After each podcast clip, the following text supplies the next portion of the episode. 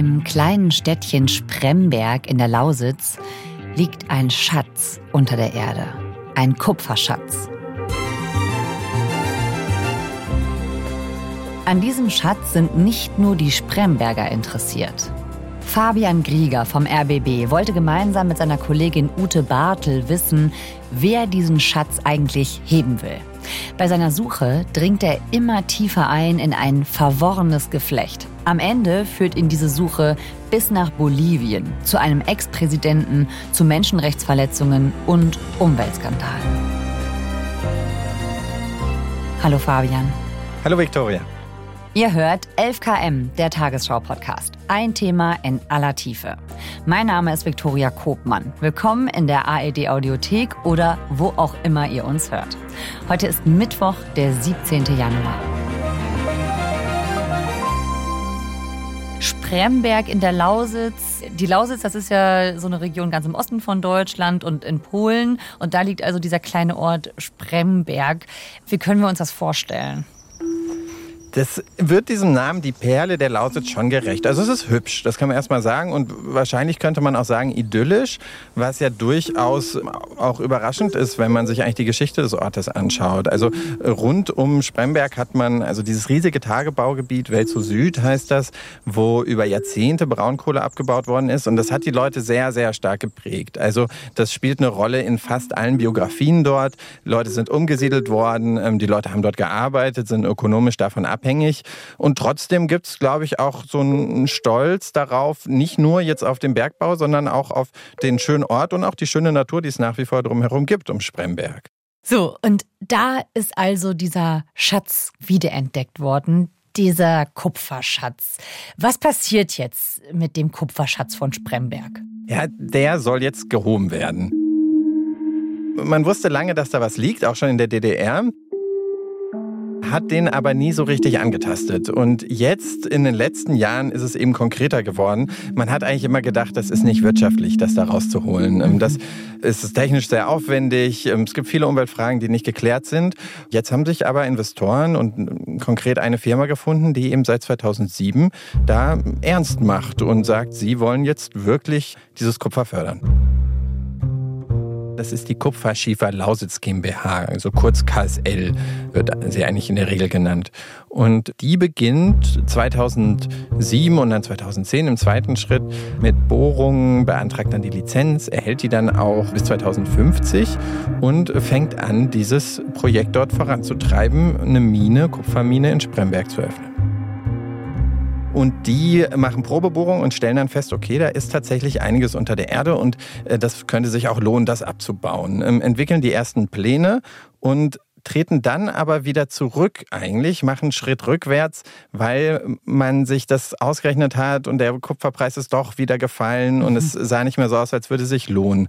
Und dann ist eigentlich erstmal ganz lange gar nichts passiert. Und das, es war dann auch immer Thema, was passiert denn jetzt damit? Passiert da überhaupt noch mal was? Mhm. Und dann 2021 gibt es den neuen Anlauf. Und äh, dann wird auch klar, die Firma macht jetzt richtig ernst.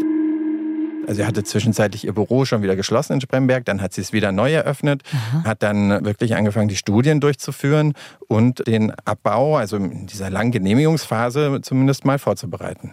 Ja, denn der Preis für Kupfer auf dem Weltmarkt ist mittlerweile wieder deutlich gestiegen. Warum ist dieser Rohstoff Kupfer denn gerade jetzt so wertvoll?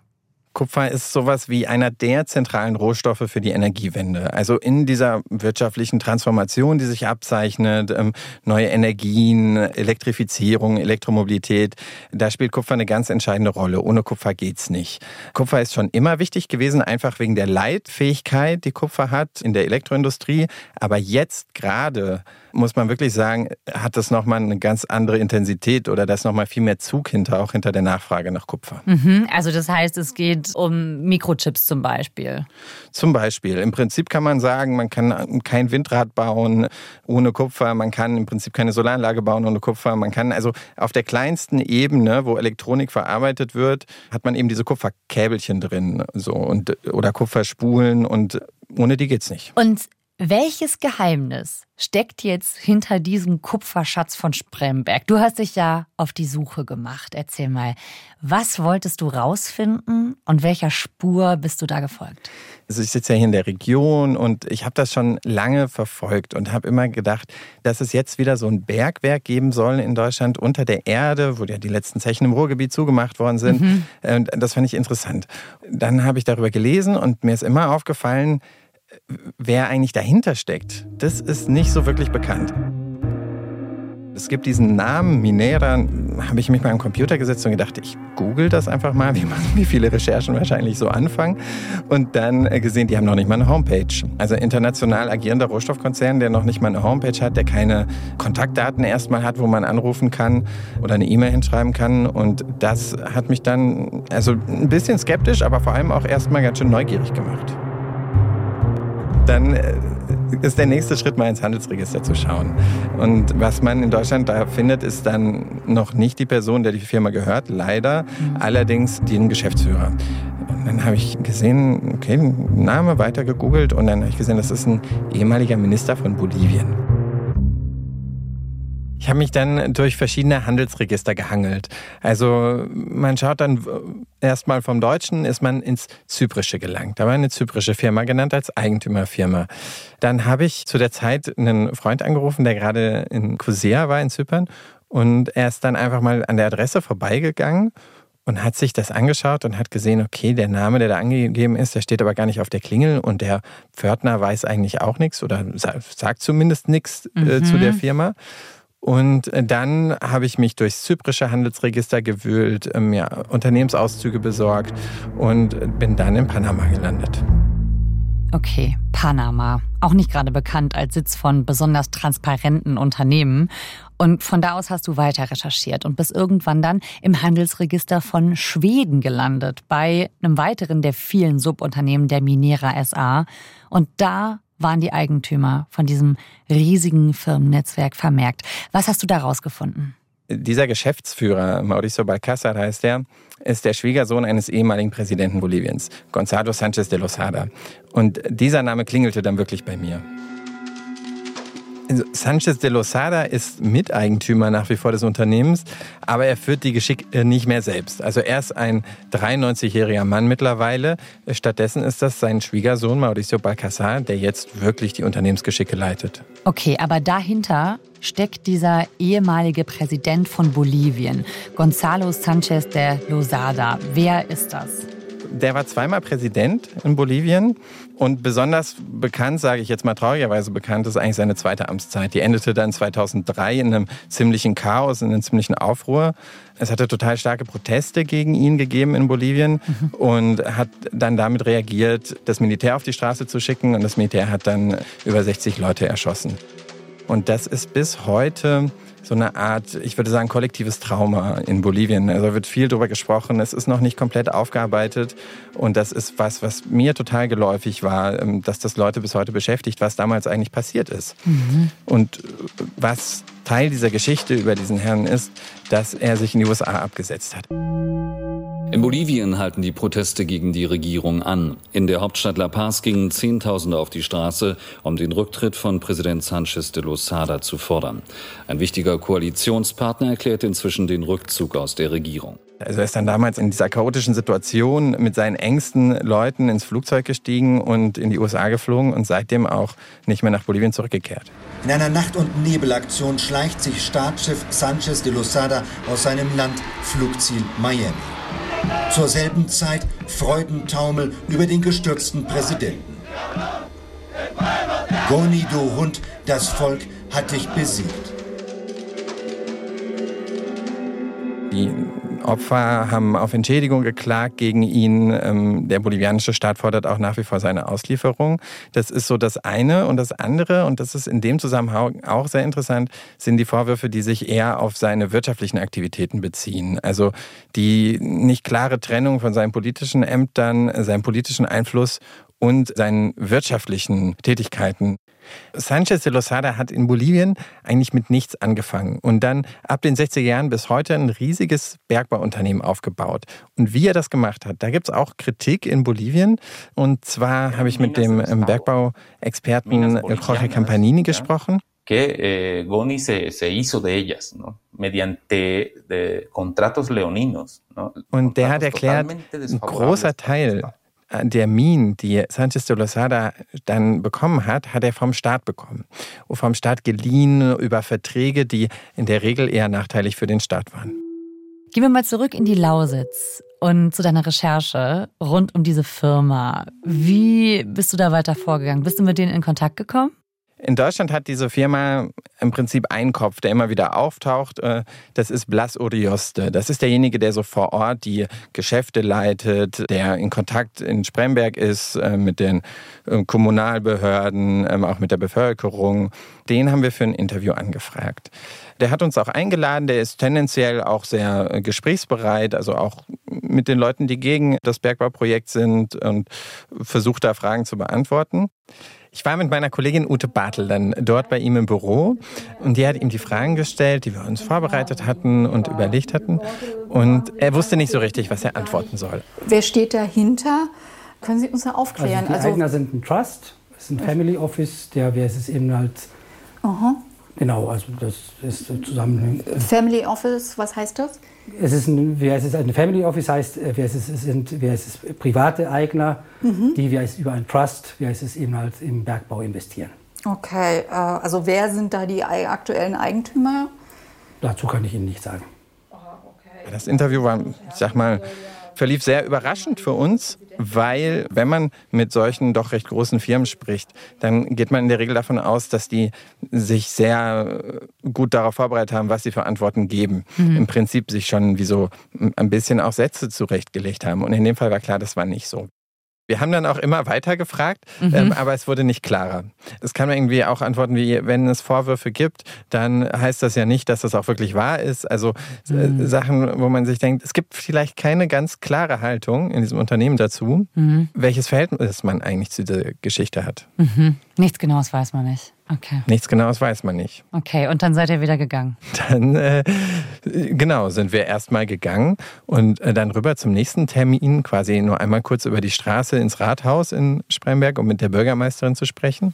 Und dann haben wir aufgebaut, waren gerade bereit mit der Bürgermeisterin, haben die ersten Fragen gestellt und dann platzte jemand zur Tür hinein und es war Blas Orioste, also der KSL-Chef aus Spremberg, der uns hinterhergelaufen ist bis ins Rathaus äh, gefolgt und dann dort mit der Tür hineingeplatzt ist und sagte, er muss uns noch unbedingt was mitteilen.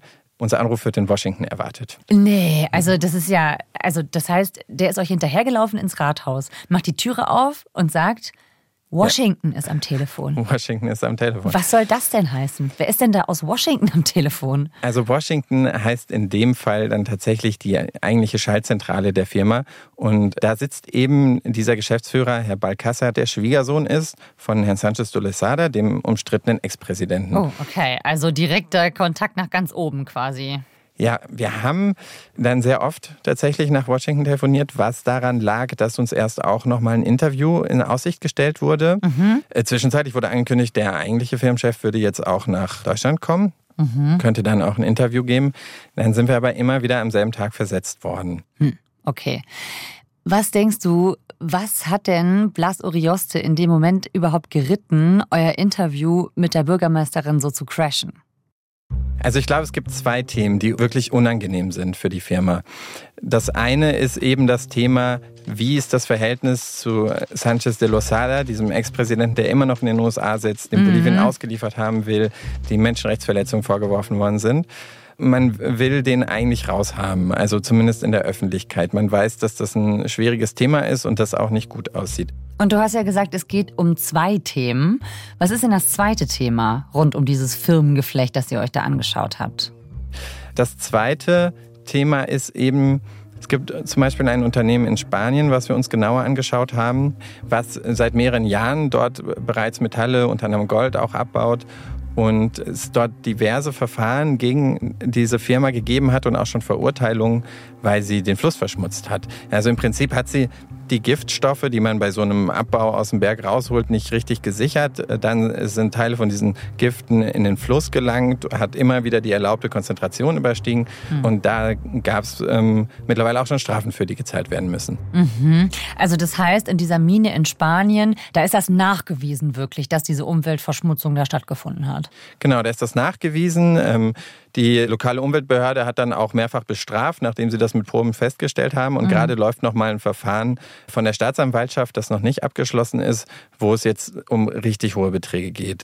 Also, das heißt, die KSL selbst ist Teil von einem ziemlich undurchsichtigen Firmengeflecht, in dem wiederum Firmen dabei sind, die einen zweifelhaften Ruf haben, was zum Beispiel Umweltverschmutzung angeht. Außerdem gibt es Verbindungen zu einem ehemaligen Staatschef in Bolivien, dem Menschenrechtsverletzungen vorgeworfen werden. Und Spremberg will jetzt Geschäfte machen mit einer Firma, die zu diesem Firmengeflecht gehört. Gibt es da keine Bedenken? Das ist total interessant, weil es in Spremberg auch eine Art Entwicklung gab. Also am Anfang gab es wirklich eine Begeisterung. Man hat diese Firma mit offenen Armen empfangen und äh, es, man muss sich das vorstellen, es war eben in dieser Zeit, äh, die Braunkohle ist immer weiter weggebrochen, die mhm. wirtschaftliche Basis und äh, nun kam da dieses große Projekt und es war im Prinzip auch eine, ein Symbol für die Zukunft erstmal in der Lausitz, dass mhm. man gedacht hat, jetzt haben wir wieder was. Ihr habt ja auch mit der Bürgermeisterin gesprochen, hast du eben erzählt. Wie sieht sie denn die Sache?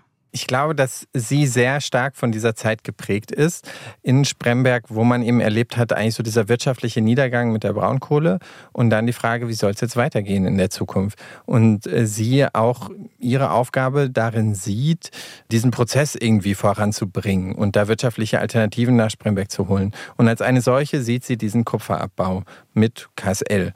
Sie ist eine sehr starke Verfechterin dieses Projektes. Und das hat sich auch über die letzten Jahre jetzt, seit sie im Amt ist, nicht geändert.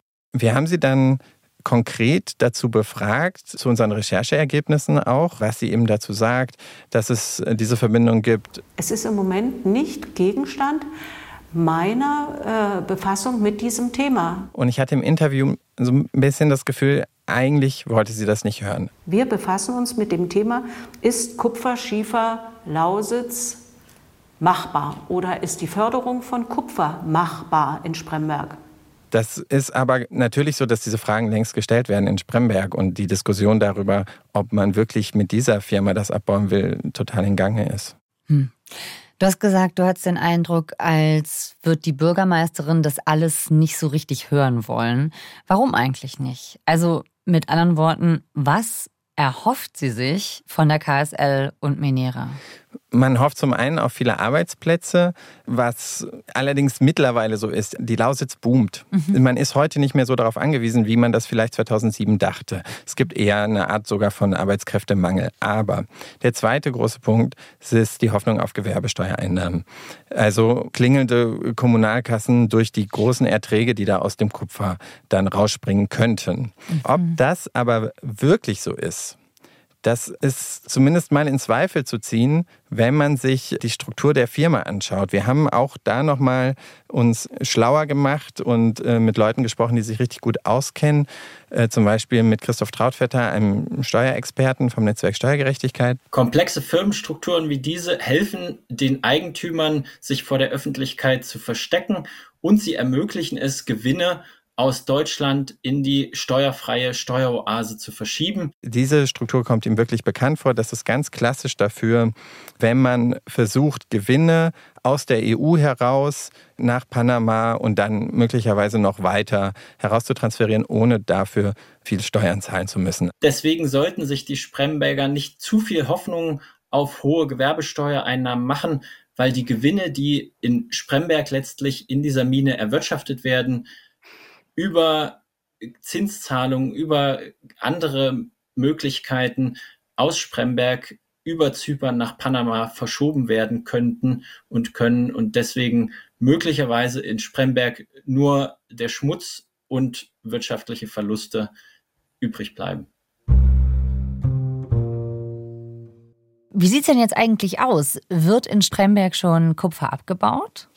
Nee, das ist noch ein sehr weiter Weg bis dahin. Mhm. So ein großes Bergwerk, das man errichten will, das fängt erstmal damit an, dass man jede Menge Studien und Untersuchungen machen muss. Mhm. Das hat die KSL jetzt gemacht, hat angefangen, Umweltstudien zu erstellen und einen riesigen Stapel Unterlagen an das Bergamt eingereicht.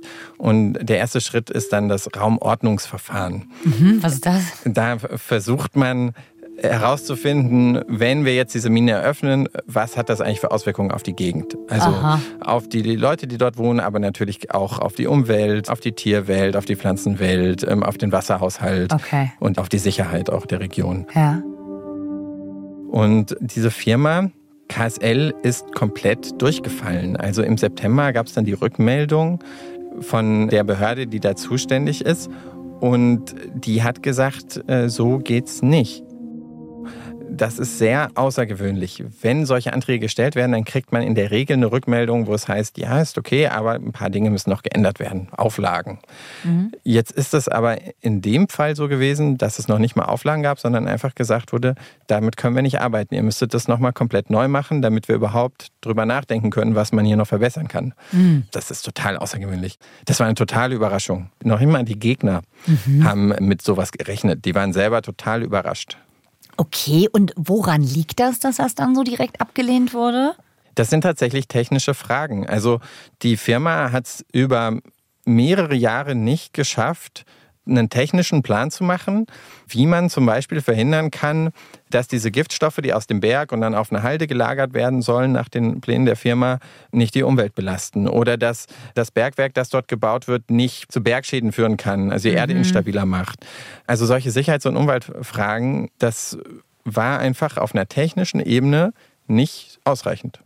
Dann kann man sich vorstellen, was das gerade auslöst, wenn solche Informationen dann auch noch hervorkommen in Spremberg. Was macht man denn jetzt? Wir haben ja gelernt, dass wir Kupfer eigentlich total dringend brauchen wenn wir ihn nicht abbauen, dann müssen wir ihn importieren. Jetzt mal als Deutschland gesprochen. Mhm. Also Deutschland ist tatsächlich auch der drittgrößte Verbraucher von Kupfer weltweit. Also wir mhm. spielen da richtig eine Rolle, haben okay. aber bisher kein eigenes Kupfer, was gefördert wird. Es wird also komplett importiert. Das heißt, im Prinzip macht sich da ein Dilemma auf, weil klar ist, Kupferabbau grün, also ohne Umweltauswirkung, ist nicht möglich.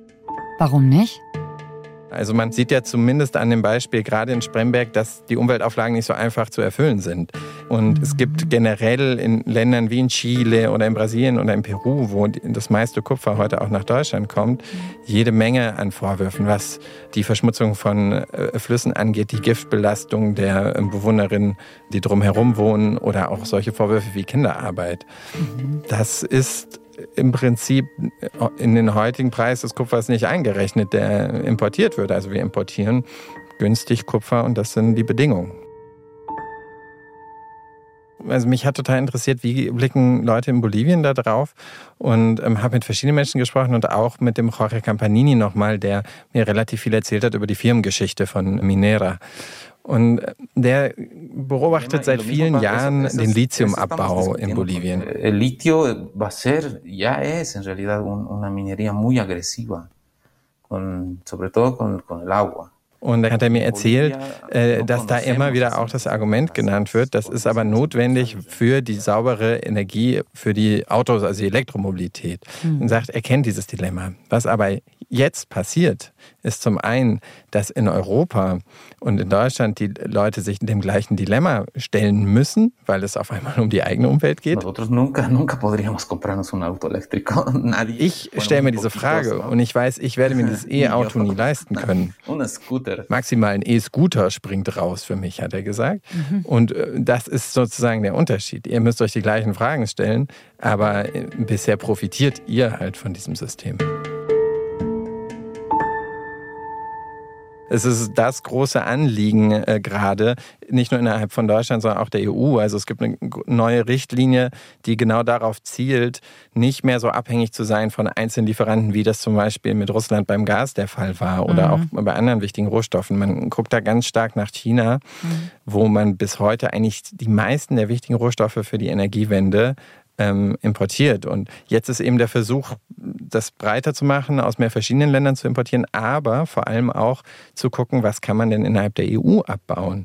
Mhm. Und das zeigt sich auch. Also es gibt gerade diverse Erkundungsvorhaben in Deutschland, zum Beispiel auch Lithium im Oberrheingraben ist das ein großes Thema. Und da tut sich sehr viel. Und es weist schon vieles darauf hin, dass man in Zukunft auch in Deutschland wieder mehr Bergbau haben wird. Ja. Wäre es denn für Spremberg gut, jetzt zu sagen, komm, wir schauen noch mal und suchen uns vielleicht eine Firma, die ein bisschen weniger shady ist? Das kommt natürlich dann am Ende auf die Firma an. Aber es gibt schon jetzt, ich sage mal, so eine Art Gerücht, dass es auch weitere Firmen gibt, die durchaus interessiert daran wären, das zu probieren, die vielleicht ein bisschen darauf spekulieren, dass KSL da tatsächlich auch scheitert. Mhm. Das sind dann wohl auch große internationale Rohstoffkonzerne. Mhm. Wenn man da jetzt mal auch anfängt, genauer hinzuschauen. Also ich kenne das aus früheren Recherchen von mir, gerade auch in Südamerika, dass das einfach oft mit vielen Problemen verbunden ist und auch solche Firmenstrukturen über Zypern nach Panama und ähnliches da durchaus kein Einzelfall sind. Also KSL ist, glaube ich, in dieser Struktur kein Einzelfall. Das heißt, ob es wirklich besser wird mit einer anderen Firma, da muss man dann, glaube ich, zumindest ganz genau hingucken. Hm. Also eine einfache Lösung gibt es da jetzt offensichtlich nicht. Was meinst du denn? Wie geht's jetzt in Spremberg weiter? Jetzt erstmal steht eigentlich an zu schauen, was macht die KSL, für was entscheidet sie sich. Sie hat jetzt die Option zu sagen, wir probieren es nochmal, wir machen nochmal von neuem die Studien, das kostet jede Menge Geld, das sagen sie gerade, dass sie das machen wollen. Und sie deuten aber auch schon an, dass sie dafür noch einen Investor brauchen und äh, sich den ins Boot holen wollen. Im Januar sollen wohl jetzt äh, Firmen zu Besuch kommen in Spremberg und sich das mal anschauen. Dann mal schauen, wer da Interesse hat, wer da mit ins Boot gehen will. Und dann ist natürlich der Hebel im nächsten Schritt, wenn jetzt die KSL sagt, sie wollen da weitermachen, mhm. zu schauen, wie reagiert eigentlich das Umfeld da drauf. Also da brodelt es gerade in Spremberg. Und auch die Frage natürlich auf einer politischen Ebene, wie wird jetzt damit umgegangen? Also mhm. will man wirklich jetzt dort mit der KSL das umsetzen? Und was ist so deine persönliche Einschätzung? Also platzt der Deal zwischen Spremberg und Minera? Es würde mich jetzt nicht so sehr überraschen, wie mich der Anruf nach Washington überrascht hat oder wie mich ähm, das Scheitern des ersten Verfahrens überrascht hat. Weil man in Spremberg anfängt und dann in Bolivien rauskommt und bei Menschenrechtsverletzungen landet und dann kommt der Anruf auch noch aus Washington und äh, dann feststellt, hier hängen so viele Fragen an dieser Recherche. Da dröhnt einem irgendwann ein bisschen der Kopf, aber ähm, ich glaube, das ist auch total gut. Fabian, vielen Dank, dass du da warst. Danke euch. Das war 11KM. Heute mit Fabian Grieger, der recherchiert hat, wer da eigentlich den Kupferschatz von Spremberg heben will. Wenn euch die Folge gefallen hat, dann abonniert uns, wenn nicht schon längst geschehen. Autor der Folge ist Lukas Waschbüsch. Mitgearbeitet hat Stefan Beuting. Produktion Jonas Teichmann und Jakob Böttner. Redaktionsleitung Lena Gürtler und Fumiko Lipp. 11KM ist eine Produktion von BR24 und NDR Info. Mein Name ist Viktoria Kobmann. Wir hören uns morgen wieder. Tschüss!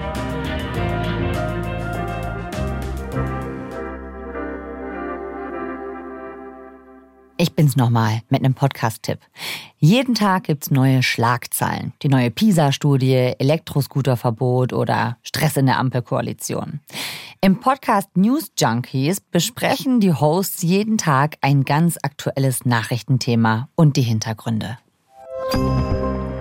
Hallo, Christoph Schrag und Henrik Schröder hier. Wir gehören zum Team des News Junkies Podcast von RBB24. Wenn ihr euch für Politik interessiert, für aktuelle gesellschaftliche Debatten, wenn ihr gerne etwas tiefere Recherchen zu einem aktuellen Thema hört und euch auch interessiert, wie man das bewerten und diskutieren kann und welche Meinung es dazu gibt, dann seid ihr bei uns genau richtig.